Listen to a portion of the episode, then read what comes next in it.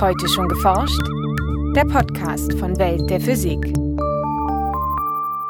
Herzlich willkommen zur 120. Folge. Heute begrüßen Sie Jens Kube und Maike Pollmann. Unsere Notebooks, Kameras und Handys sollen immer mehr leisten und dabei schön klein und dünn sein. Klar, dass die elektronischen Bauteile darin möglichst wenig Platz einnehmen dürfen. In der Halbleiterindustrie versuchen wir Bauteile immer kleiner zu machen. Und der Gedanke ist natürlich, dass man gleich mit den kleinsten Bausteinen anfängt, mit einzelnen Molekülen. So Joachim Reichert von der TU München. Ihm und seinen Kollegen ist es nun gelungen, ein einzelnes Molekül als winzige Solarzelle in einen Schaltkreis zu integrieren und direkt anzusteuern. In unserem heutigen Schwerpunkt erfahren Sie mehr über diesen molekularen Stromgenerator. Außerdem berichten wir über den ersten Exoplaneten in unmittelbarer Nachbarschaft, darüber, wie sich Kolibrizungen an die Zähigkeit des Nektars anpassen und über Pulsare als Detektoren für Gravitationswellen. Anschließend haben wir noch Veranstaltungshinweise für Oberpfaffenhofen, Darmstadt und Augsburg. Hören Sie nun das Feature von Franziska Konitzer. Bereits seit der Urzeit der Erde machen sich Pflanzen die Energie des Sonnenlichts zunutze. Mit der Photosynthese wandeln sie Lichtenergie in chemische Energie um.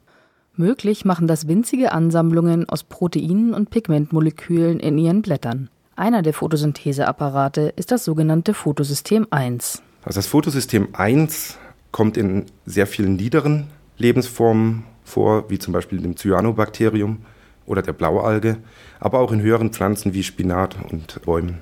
Erklärt Joachim Reichert von der TU München. Das Photosystem 1 ist ein Proteinkomplex, zusammengesetzt aus vielen verschiedenen Molekülen. Dazu gehören Chlorophylle und Carotinoide.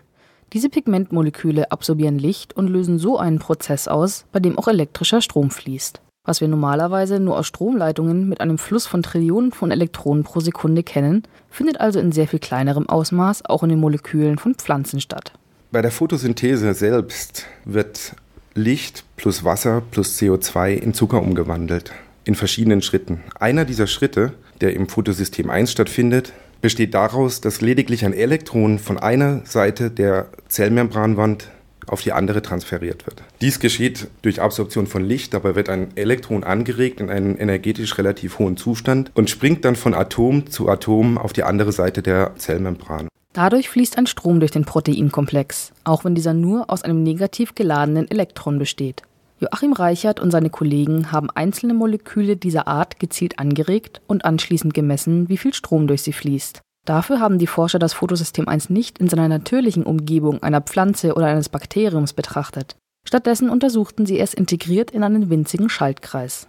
Der Versuchsaufbau selbst ist recht einfach.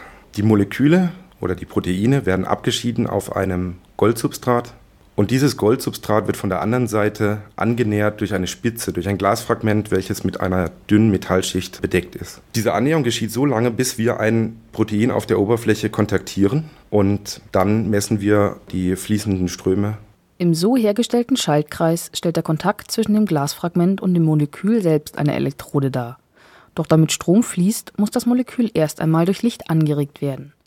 Dies geschieht durch einen Laser, der durch das Glasfragment hindurch auf das Molekül gelenkt wird. Das Experiment findet in einem Größenbereich von Nanometern statt, also Milliardstel Meter. Das Molekül Photosystem 1 selbst hat eine zylinderartige Form mit einem Durchmesser von rund 15 Nanometern und einer Höhe von rund 9 Nanometern.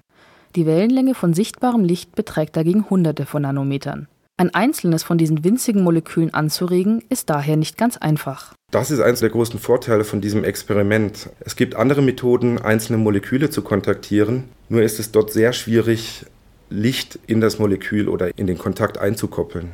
Der Trick hier ist tatsächlich, dass wir eine der Elektroden dazu benutzen, ein starkes optisches Feld an die Stelle des Kontaktes zu bekommen. Die Spitze selbst, das Glasfragment, dient dabei auch noch als eine Art Trichter, um das Licht zu verstärken. Das Glasfragment erfüllt auf diese Weise zwei Aufgaben gleichzeitig. Es fokussiert das Licht und misst den Stromfluss durch das Molekül. Der ist allerdings winzig. Wir haben festgestellt, dass in dem Fotosystem, bei dem wir einen Fotostrom feststellen konnten, etwa 10 Picoampere geflossen sind. Das bedeutet, dass etwa alle 16 Nanosekunden ein Elektron von der einen Seite zur anderen Seite transferiert wird. Zum Vergleich, eine einzelne Solarzelle auf dem Dach erzeugt einen Stromfluss von rund 3 Ampere.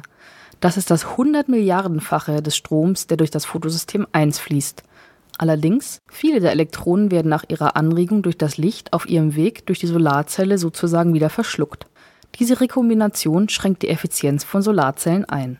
Im Photosystem 1 hingegen wird ein Elektron mit einer Effizienz von fast 100 Prozent von einer Seite des Moleküls zur anderen übertragen. Dennoch stellt das Photosystem 1 keine fast perfekte Energiequelle dar. Das Problem liegt in der Anregung.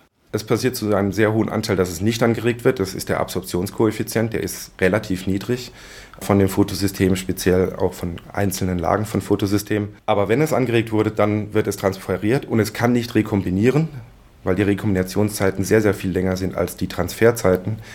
Das ist ein großer Vorteil gegenüber Halbleiter-Solarzellen, bei denen ständig Rekombinationen stattfindet und in Konkurrenz mit der Ladungstrennung steht.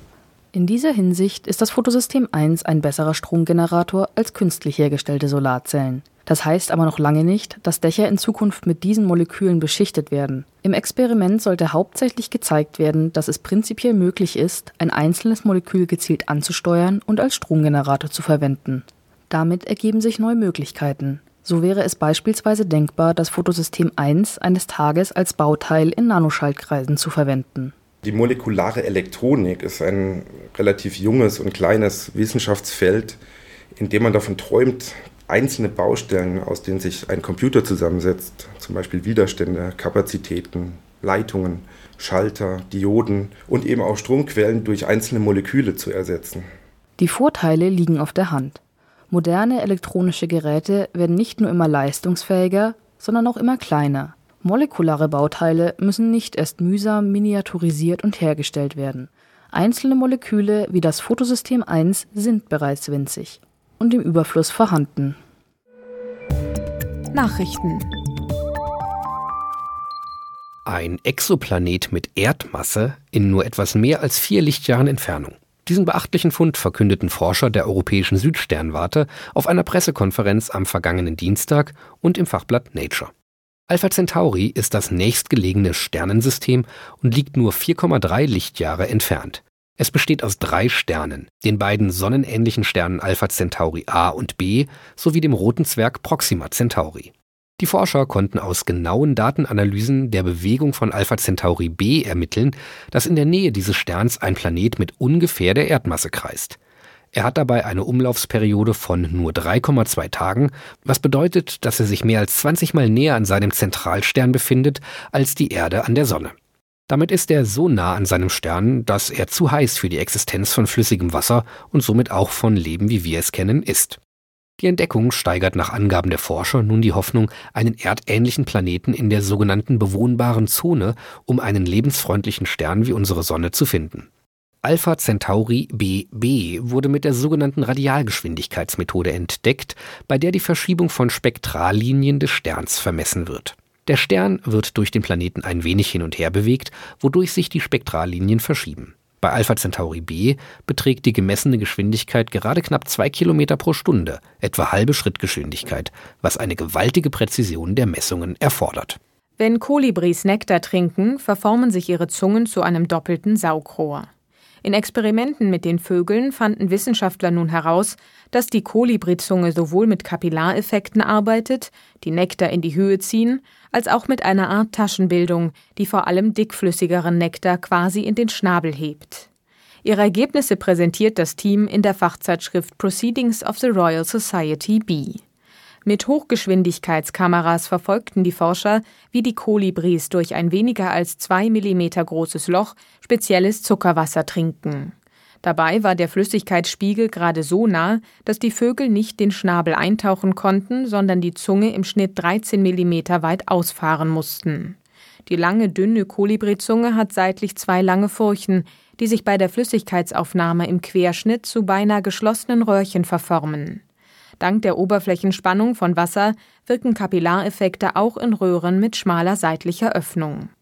Ihre Aufnahmen verglichen die Wissenschaftler mit Computersimulationen. Je nach Zuckerkonzentration sagten diese korrekt vorher, wie schnell der Vogel seine Nahrung mit Hilfe von Kapillareffekten aufnehmen kann. Zudem konnte die Gruppe berechnen, wie die elastische Verformung der Zunge den Nektarfluss beeinflusst. Optimal wäre der Trinkerfolg demnach bei einer steifen Zunge mit einem Öffnungswinkel der Röhrchen von 150 Grad. Allerdings ist eine steife Zunge unpraktisch bei unterschiedlichsten Blütenformen, schließen die Forscher, sodass die Evolution eine leichte Flexibilität erlaubt hat, zu Ungunsten des theoretisch maximalen Saugerfolgs. Bislang entziehen sie sich trotz kilometergroßer Detektoranlagen der Entdeckung. Gravitationswellen, Schwingungen der Raumzeit, deren Existenz Albert Einstein im Rahmen seiner allgemeinen Relativitätstheorie vorhergesagt hat.